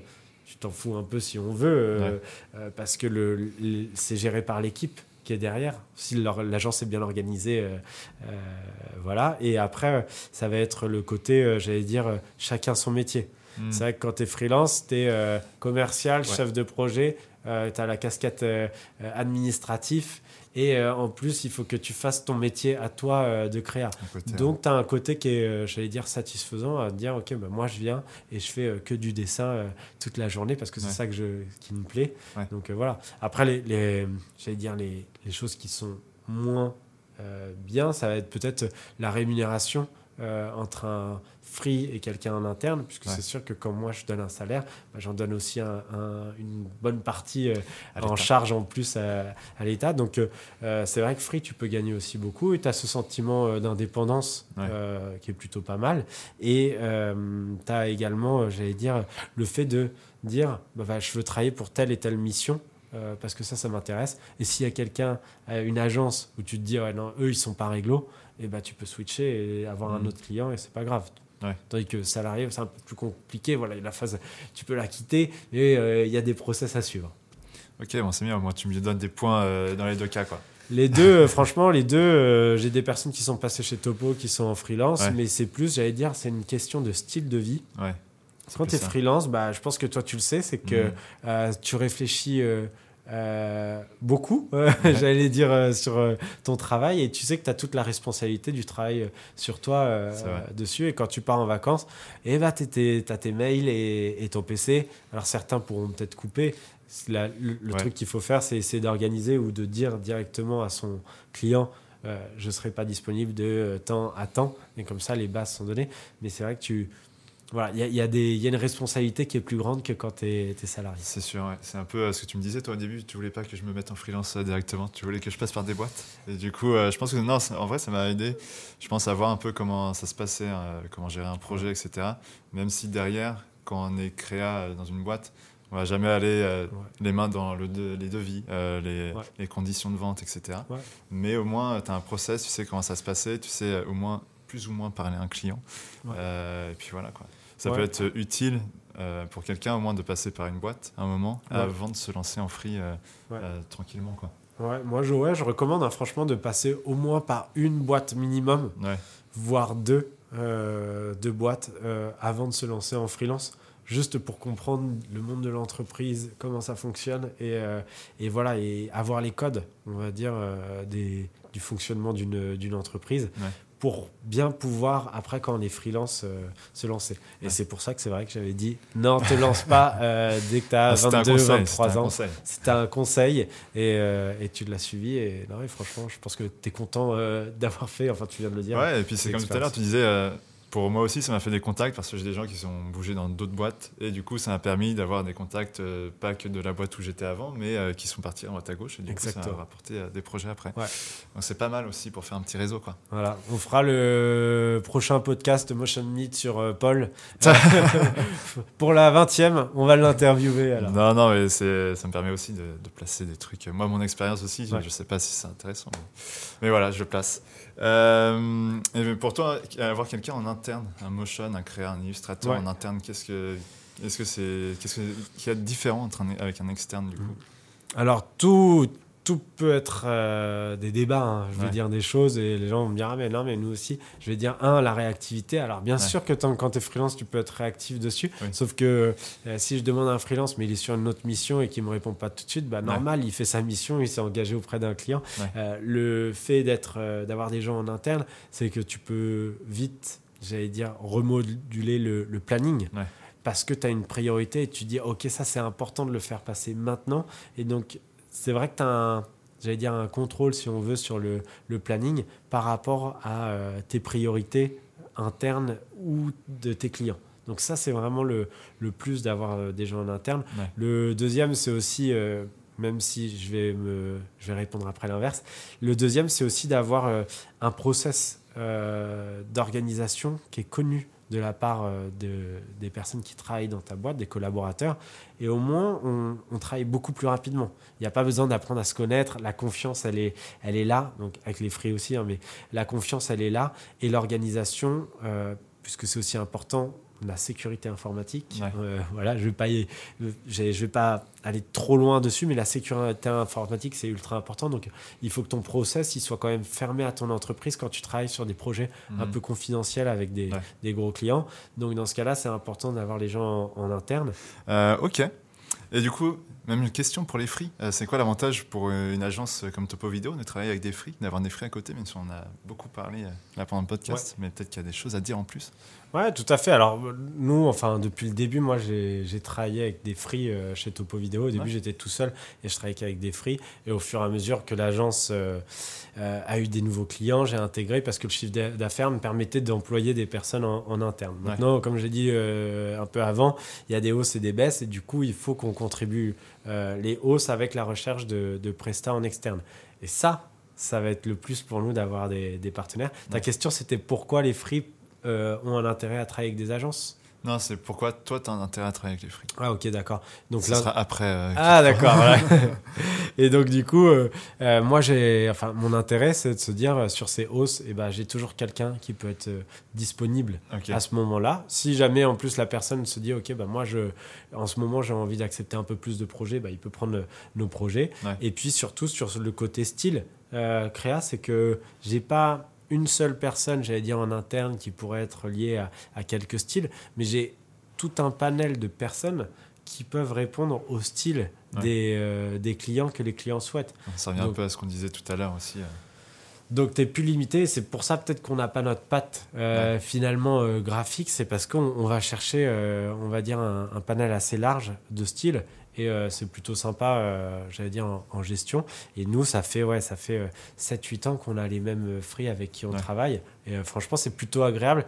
Et c'est pour ça que même en externe, Ouais. finalement, les personnes sont pour moi euh, un peu dans la boîte indirectement. Ils sont dans l'équipe. Attention, on ne les fait pas travailler à 100% Non. pour Topo, hein, je, je le dis tout de suite. Euh, mais en gros, ils sont un peu dans l'équipe où on essaye de leur donner les mêmes process qu'on a en interne, c'est-à-dire comment on organise nos fichiers, comment on organise nos dossiers. L'objectif pour moi, c'est de toujours faire en sorte que on ait la même organisation Ouais. en interne comme en externe quand on fait de l'animation.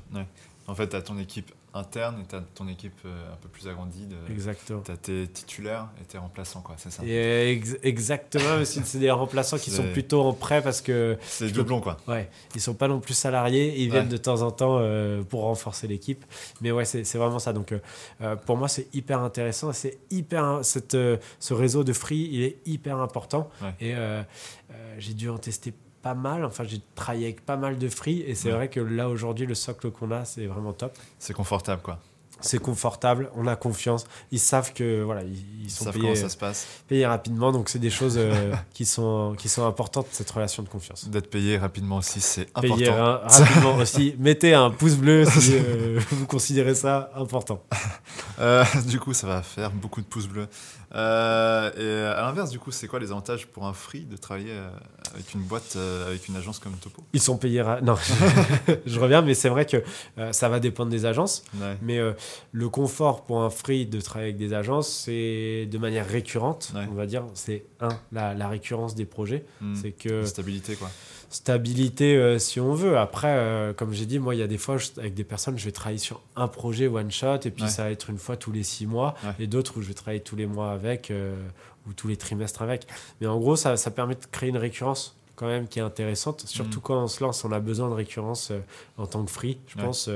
pour avoir ce confort financier et puis Ouais. se dire ah, comment je vais faire, il faut que je cherche des clients. Ça va avoir la peur euh, et la boule au ventre à la fin du mois et manger Exactement. des pâtes.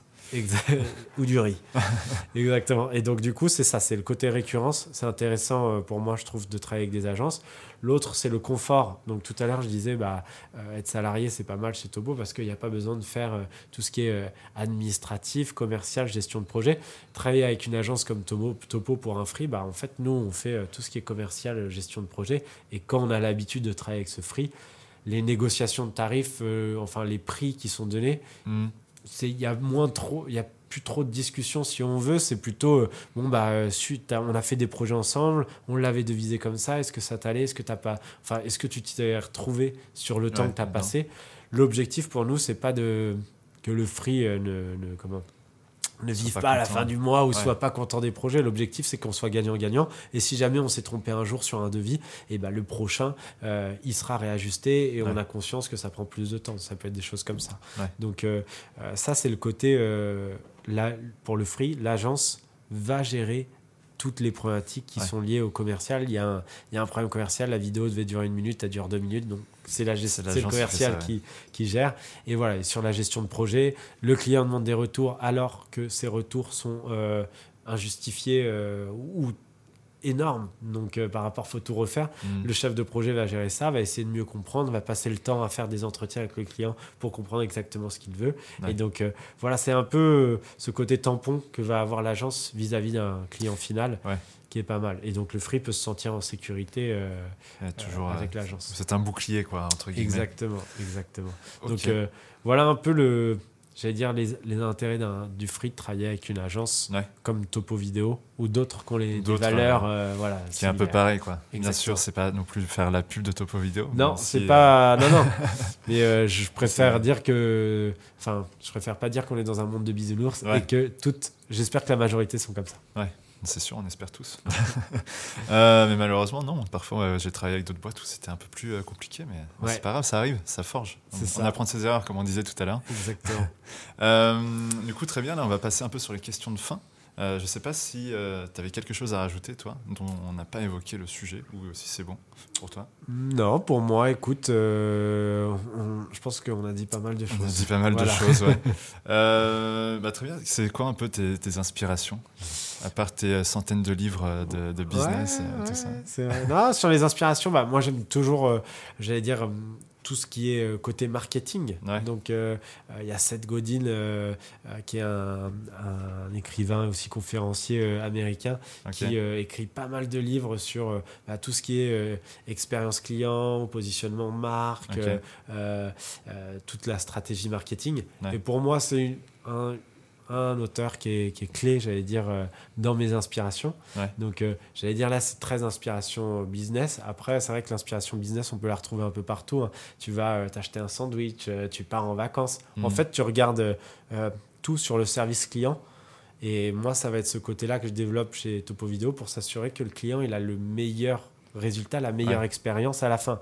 Donc, moi, j'aime vivre des belles expériences ou des bonnes expériences clients. Donc, c'est pareil, c'est tous les jours, euh, euh, tu regardes. Mais comme, un, je pense, un, un artiste, un motion designer, je crois qu'il y avait aussi un, un podcast dessus sur la créativité. Ouais. Mais euh, voilà, il faut être ouvert un peu tous les jours et se balader. Et, euh, et chaque fois que tu vis quelque chose, et bah, tu essayes de le Ouais, rapporter. t'engranges, euh, c'est euh, tout ce que tu fais, ça t'apporte quelque chose, quoi. Ouais, C'est, demain, tu fais rien, tu es dans ton canapé, et Ouais. bah, ça peut t'apporter quelque chose, tu as réfléchi, ça t'a peut-être libéré d'un poids un petit peu, et puis voilà. Ouais, exactement. Et après, tu as le, t'as le côté plus créa, où moi j'ai dit que j'étais pas technique, mais euh, j'apprécie certaines choses. Et là, il y a des jolies boîtes aux, aux États-Unis euh, comme euh, Epifeo ou Sandwich euh, que je vous invite à regarder. En France aussi, on a des, des belles boîtes. Après, je ne les connais pas toutes dessus. Je sais que le, le côté agence motion design a explosé Ouais. durant les 5-7 dernières années Ouais, je le vois, puisqu'au début, on était beaucoup moins, mais là, ouais, aujourd'hui, il y en a beaucoup. Mais euh, voilà, il y a des, black- des boîtes comme euh, Black Mill qui, sont, euh, qui font des super réalisations, Parallel Studio, Adesias. Voilà, il y a- y, a plein de boîtes, et sur ça, euh, j'allais dire, on, on, voilà, faut pas être timide. En France, on a vraiment des, des belles entreprises qui peuvent faire des beaux projets, donc euh, pour pas que citer les, les boîtes américaines. Ok, ça marche. Très bien. Euh, Qu'est-ce qu'on pourrait avoir d'autre? Euh, Est-ce que tu as un message pour ceux qui veulent se lancer dans l'entrepreneuriat, qui veulent monter aussi leur boîte de motion design? Tout à fait, ouais. Bah après, le, message que je pourrais avoir, c'est que j'allais dire, c'est un peu comme le, des fois le foot, si on veut, mais c'est que on n'est pas. Pour moi, je trouve qu'il y a des, superbes équipes. C'est vrai qu'il y y a 7 ans, euh, même 7 ans, ouais, ou même 10 ans, quand j'ai lancé ma boîte euh, Topo Vidéo, il n'y avait pas non plus euh, 1000 entreprises qui étaient dans le, dans le même positionnement. Et euh, en gros, ce que je trouve euh, intéressant aujourd'hui, c'est qu'il y a pas mal de boîtes qui font euh, des vidéos explicatives ou qui Ouais. font du motion design ou qui peuvent faire tout type de vidéos en motion design et en animation qu'on peut rejoindre. Et je trouve ça très bien et c'est pour ça que je dis oui, c'est vrai qu'il y a un moment une mode d'entreprendre, de Ouais. lancer sa boîte. Et même à la limite, si tu n'as pas lancé ta boîte, t'as pas, euh, pas réussi Ouais, ou autre. réussi, ouais. Alors que pour moi, je trouve que c'est hyper intéressant euh, voilà, de rejoindre des belles équipes. Le tout, c'est de trouver la bonne équipe euh, qui correspond, pareil, Ouais. au style de vie que tu veux, à tes besoins et à tes valeurs. Tu vois, donc pour moi, entreprendre ou se lancer dans l'entrepreneuriat, c'est pas une obligation. Surtout quand on est créa, on peut être free également. Donc c'est une sorte- pour moi, c'est de l'entrepreneuriat, être free aussi. Oui, également. clairement. Voilà. Euh, mais ouais, je sais que moi j'ai des amis qui veulent pas du tout aller en free parce qu'ils sont bien dans une équipe justement. Ouais. Et c'est ça Ouais. qu'ils veulent en fait, c'est être avec des gens, pouvoir échanger, etc. et apporter euh, quelque chose à la boîte et euh, la faire grandir avec. C'est aussi ça qui est, qui est bien. Il y a deux esprits différents. Moi je sais que j'étais pas du tout comme ça, donc c'est pour ça que je me suis cassé des, boîtes. Désolé. Hein. mais, euh, mais voilà. Et, pa- et par contre, pour, parce que sinon on va dire ah, mais c'est un entrepreneur qui dit de pas entreprendre. Mais Ah, attention, entreprendre vraiment c'est une top aventure. faut avoir l'énergie euh, de le faire. Ouais. Et c'est vrai que moi, j'étais content de l'avoir fait à 24, 25 ans euh, Ouais. avec rien. Euh, j'allais dire juste un sac, j'allais dire. pas de pour stress, entreprendre. Aucun stress. Euh, du coup, c'était trop bien. J'étais émerveillé. Euh, j'allais voir partout et j'avais pas de trop de peur Ouais. pour me lancer. Et donc, je conseille, voilà, de, moi, mon conseil, ça serait d'entreprendre euh, tôt, d'avoir une ou deux expériences dans des boîtes et après Mhm. entreprendre tôt. Et, euh, et voilà, de pas hésiter aussi. C'est une très belle aventure euh, à vivre. Donc, euh, si on a la motivation et l'énergie et qu'on a envie de travailler vraiment à fond, ouais, À parce que ouais. c'est ça aussi le truc, et ben euh, il faut aller, il faut y aller quoi. Ouais, c'est ça, quand tu commences à entreprendre, parfois tu as les premières années où c'est un peu compliqué. Ouais. Et euh, faire la différence entre vie perso et vie pro, ça peut être euh, même. Ouais, mélanger que tout Maintenant, ça. parfois c'est un peu compliqué. Mais, Ouais. euh, mais voilà, ouais, c'est un truc euh, aussi qu'il faut en avoir conscience. Ouais. Euh, ok. Et euh, qu'est-ce que tu aimerais avoir euh, que tu voir dans un prochain Motion Meet? Est-ce qu'il y a quelqu'un que tu aimerais voir? Alors, pour avoir regardé la plupart des motion meet Ouais. et d'avoir mis des pouces dessus et des partages aussi, et ben en gros, je pense que ça serait intéressant d'avoir un studio son, Un studio son, ouais. Quelqu'un qui fait du son. Je parle Ouais. studio son ou freelance son, Ouais. euh, quelqu'un qui fait du son sur le motion design.